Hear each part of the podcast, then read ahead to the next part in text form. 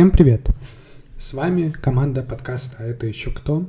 и вы слушаете пилотный выпуск нашего нового проекта под названием «А это еще кто?» и что у него почитать.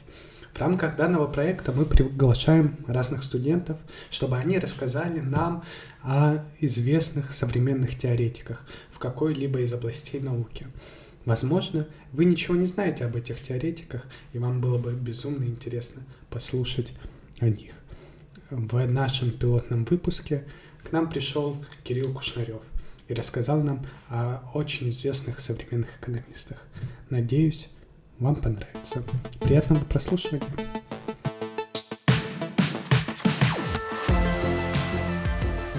Всем привет. И давайте мы, наверное, формализуем э, фразу о еще каких-то экономистах. И сегодня мне для первого нашего выпуска хотелось бы поговорить о трех. Это экономисты, Не которые... авторы хотя бы, или это просто три, типа Маркс, Адам Смит и Рикардо? Да, да.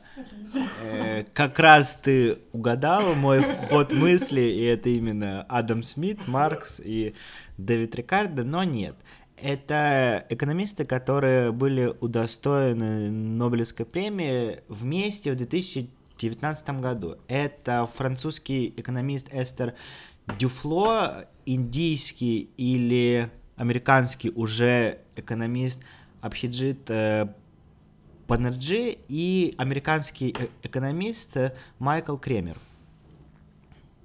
Они были удостоены Нобелевской премии за экспериментальный подход к смягчению глобальной бедности. Это получается, это же семейный траст, насколько я помню. Ну, Эстер Дюфло и Банерджи, да, они муж и жена, а Майкл Кремер — это их сосед. Ну, это как Мережковский, Гиппиус. Эстер Тюфло, она на самом деле, у нее очень интересная история. Она любит рассказывать о, о, один из аспектов этой истории. В том, что э, в 1991 году она была в Москве и участвовала в августовском путче. И она выступала против ГКЧП. И а, одновременно с этим... Иностранный агент. Э, сейчас бы так ее назвали. Но э, с 1991 года она не приезжала в Россию, так что э, такой факт. И целее А, будет. Вот. И в России она что делала? Она работала на- над своей магистрской диссертацией, которая была посвящена экономике Советского Союза. А, и одновременно с этим она выполняла роль ассистента известного американского экономиста Джеффри Сакса. А в 91 году он был приглашен в Россию, чтобы проводить экономические реформы. А вместе с другим известнейшим ним, на самом деле, связано очень такое интересное дело. Его обвинили. а, С Саксом да. или с другим ученым? Саксом. А Его обвинили в том, что он спекулировал на акциях российских компаний. А В то время как он был в э, уже России, а, он вкладывал, то есть инвестировал в акции компании и знал, как их будут э, эм, реформировать. А, ну получается он э, Инсайдерская информация. Ага. И, по- и после того, как он приехал в Америку с, с- с своим соавтором Андреем Шлейфером, это самый цитируемый на данный момент экономист, но после той истории ему никогда не дадут э, Нобелевскую премию. А, и Россию э, завела на этих ребят уголовное дело. А, и э, их университетам пришлось выплатить огромный штраф э, за их такие, так скажем, махинации. А, и Эстер Дю- Дюфло защитила свою магистерскую, и в 99 году она переехала в Америку и стала при- преподавать в MIT. А, но до этого она там же в MIT защитила докторскую диссертацию. Следующий автор это Абхиджит Банерджи. Он родился в Индии и там же в Индии получил степень магистра. А потом он переехал в Америку, так же как э, Дюфло, чтобы получить степень доктора в Принстонском университете. И что интересно, его руководителем был Нобелевский лауреат 2007 года Эрик Маскин. Он получил свою премию за дизайн институтов. Это сложная, на самом деле, теоретика игровая модель, э, как реформировать те или иные экономики. И третий их соавтор — это американец Кремер. А, он родился уже в Америке, но в семье еврейских иммигрантов. Они были из Австрии и Польши. Его область исследования не совсем похожа на область э, остальных его соавторов. Он сконцентрировался на экономических стимулах тех или иных реформ. Что это значит на обычном? Это значит, например, мы хотим провести вакцинацию от э, ковида. Э. И нам нужно оценить, какие экономические стимулы есть у людей, э, которые либо хотят ее, либо нет. Э, здесь мы сталкиваемся с тем, что, например, если они не вакцинируются, то они наименее востребованы на рынке труда.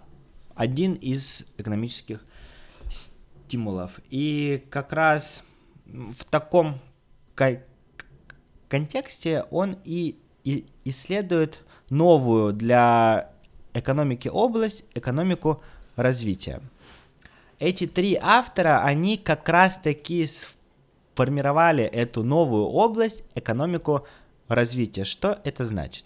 Это своеобразный ответ на вопрос, почему одни страны богатые, а дру- другие бедные, по- поставленные институционалистами. Их ответ в том, что у них разный, у стран, разный тип экономического развития. Есть страны одного э, типа, можем их э, условно обозвать экстенсивные, а есть другого типа интенсивные. И тут уже и идет разделение на страны бедные и богатые. Расскажи, э, как, как складывается их библиография? Из чего состоят их основные труды угу. этой троицы?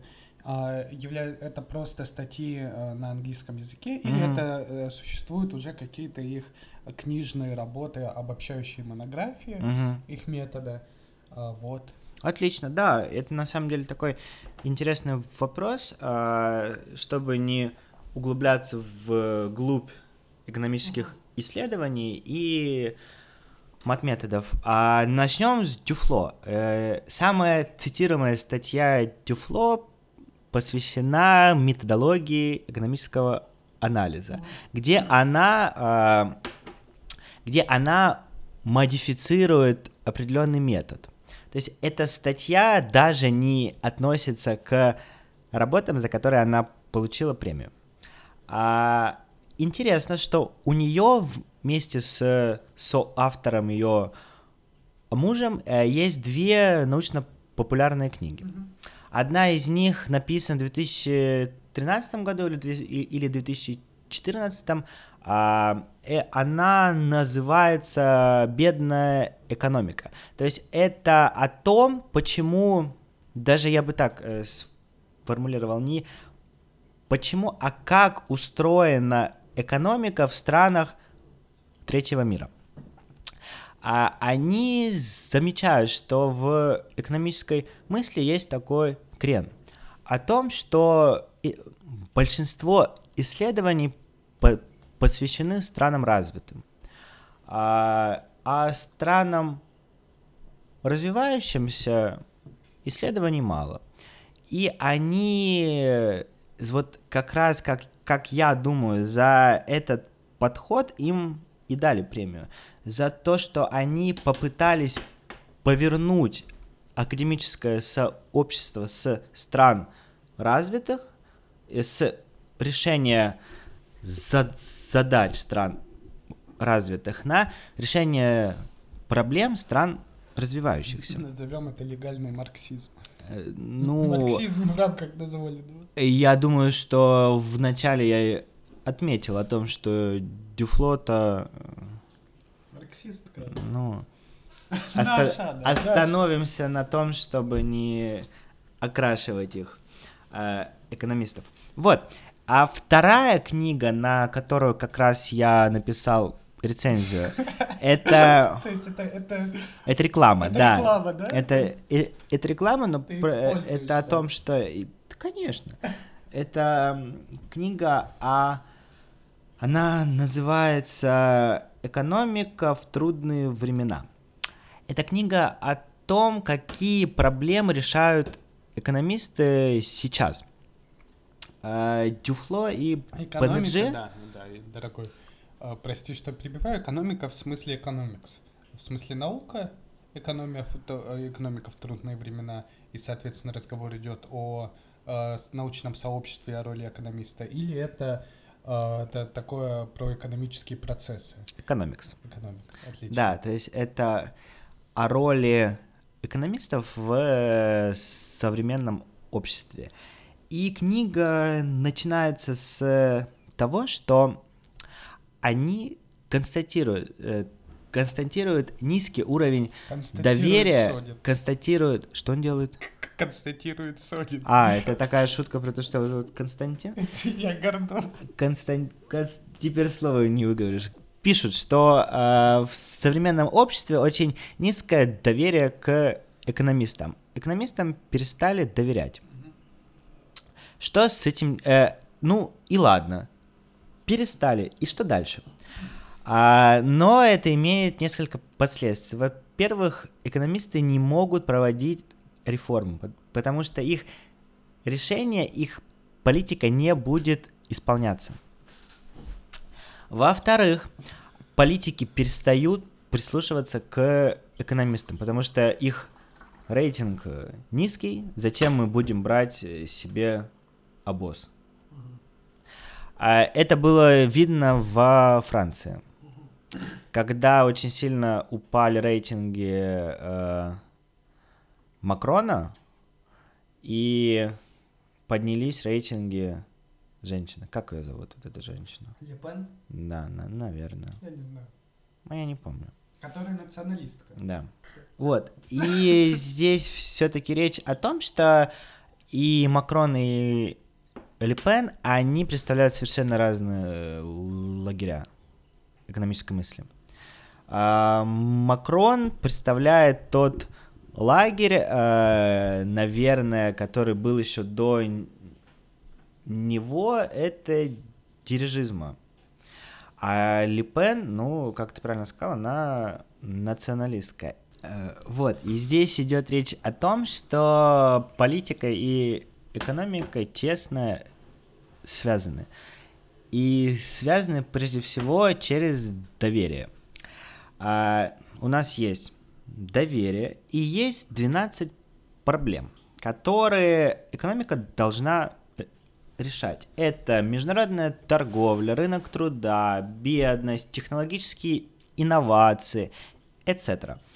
А, и Дюфло и Банерджи устанавливают, что эти проблемы недостаточно рассмотрены в странах развивающихся. Э, то, что у нас получилось. Основные экономические труды этих авторов представлены в статьях. Ну, как бы, что Конечно, да. Логично. Что логично. Да. Но при этом у них есть две такие популярные книги. Да.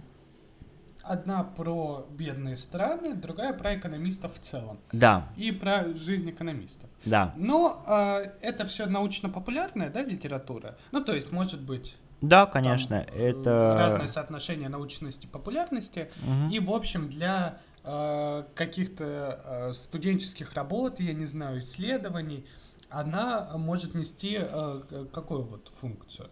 Она может быть э, только показывать э, проблемы, выявлять эти проблемы, и э, студенты могут обращаться к этой, книге, чтобы решить, или она предлагает какие-то методы. Эта Мгм. книга последняя или обе мгм, последние, мгм. за счет которой можно использовать Мгм. для развития каких-то других проблем. Спасибо Как за вопрос. Э, Методы, к сожалению, эта книга не, не предлагает, но она констатирует, то есть она является скорее оценочной. Это такой а, небольшой срез, что, э, что вообще в экономической мысли происходит.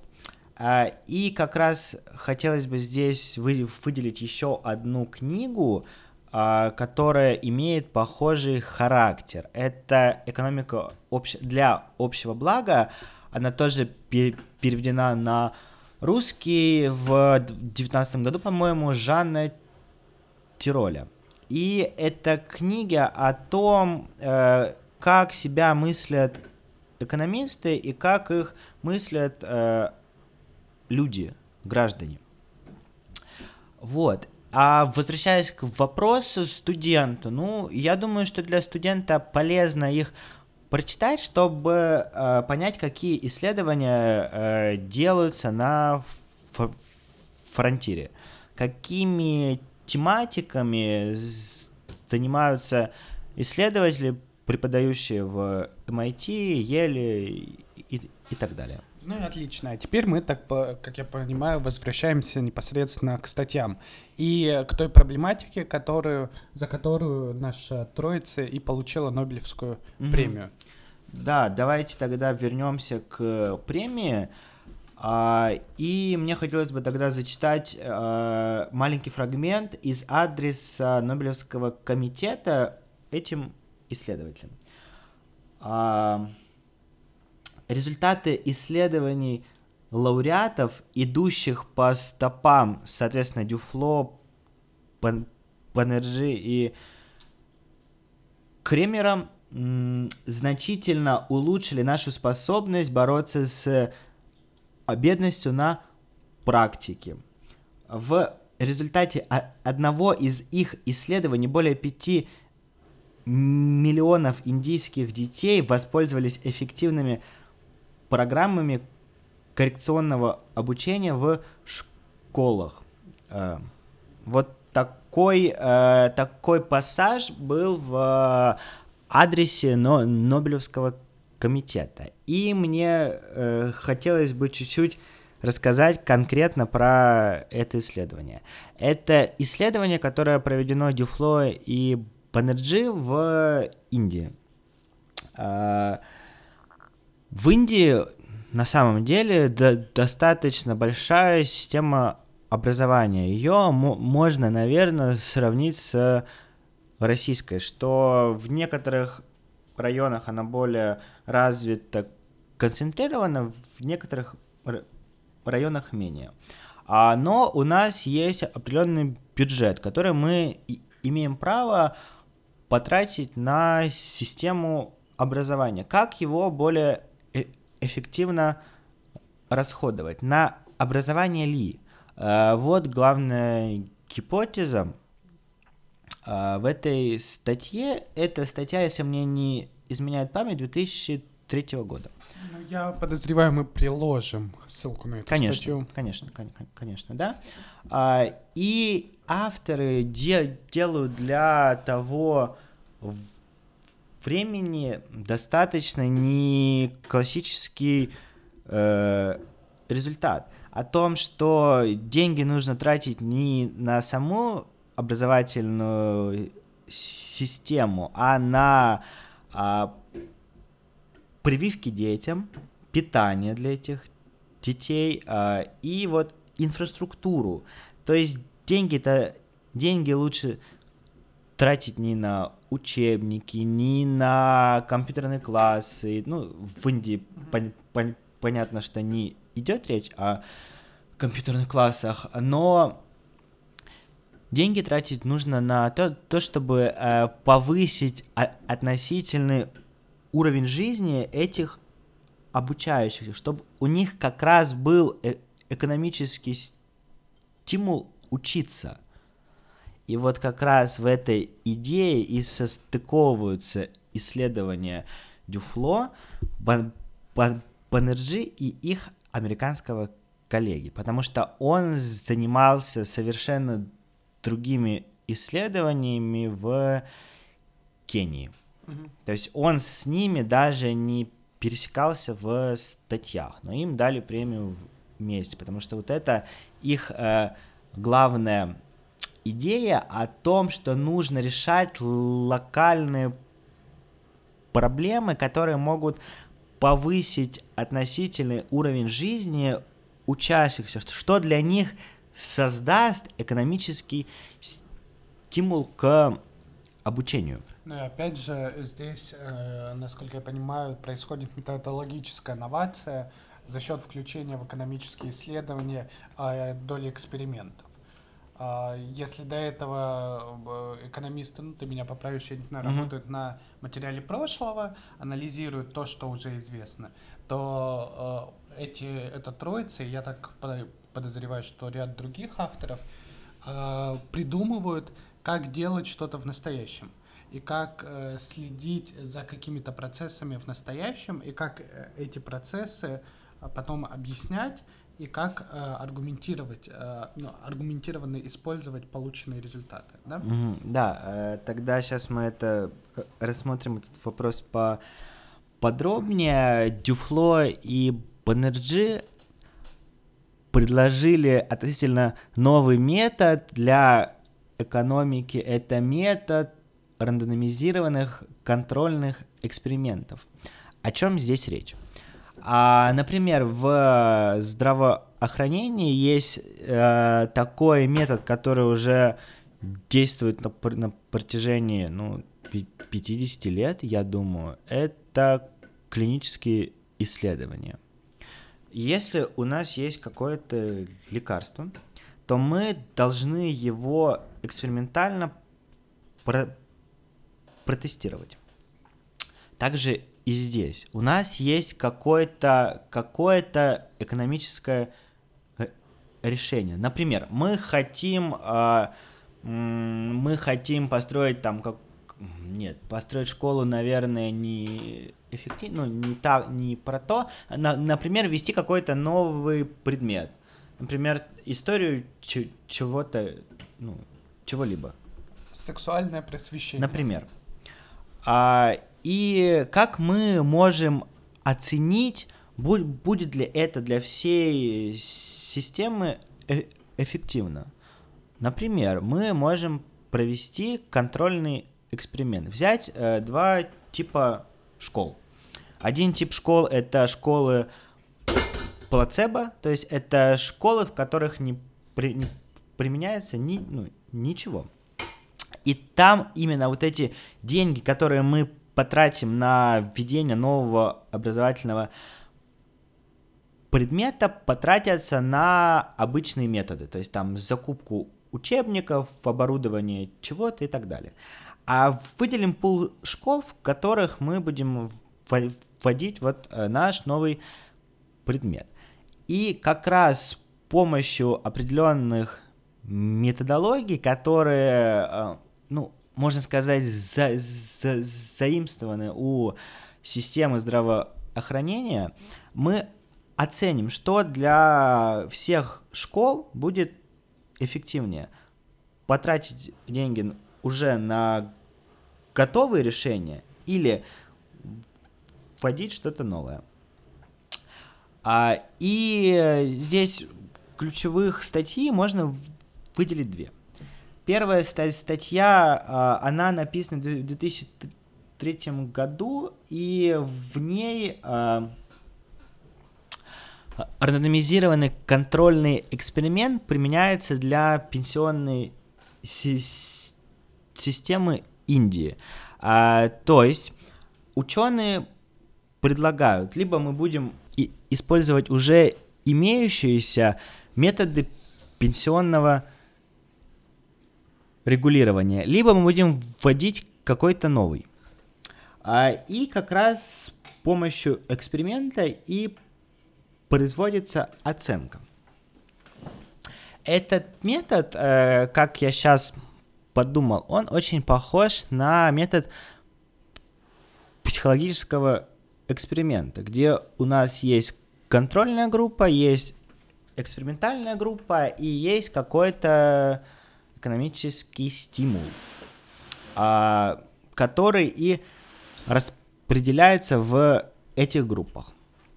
Потом, а, мне бы хотелось выделить еще одну статью. А, она написана как раз в Баннерджи вместе с э, Дюфло и еще с двумя соавторами.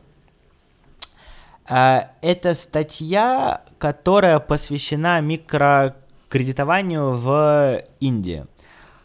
А как раз ученые провели анализ а, в 52 случайно а, выбранных районах Индии а, метода группового кредитования. Что это значит? Что мы собираемся все вместе и софинансируем друг друга. То есть ты мне дал денег, и, и я тебе дал денег. И мы как бы рассчитываемся с тобой через какое-то время, но мы завязаны на обязательствах друг к другу. И как раз э, был проведен анализ регионов, где есть эти группы и где их нет. Они были созданы искусственно вливанием средств. И оказалось, что есть эффект, э, что микрофинансирование за счет таких групп, оно эффективнее, чем банковское финансирование для экономики Индии. Вот это такой э, пример. И такие эксперименты, которые стали использоваться в экономике, они, конечно, носят э, доказательный характер. И исследователи, которые их э, вдворяют в э, э, жизнь, они все больше и больше становятся похожими на таких экспериментаторов, биологов, физиков, потому что все-таки в, по в последнее время, э, на протяжении 20 лет, экономика тяготится к, естественно, на научному знанию, как и, наверное, большинство общественных наук. хотелось бы задать э, перед Блицем один вопрос. Насколько такая модель э, морально оправдана?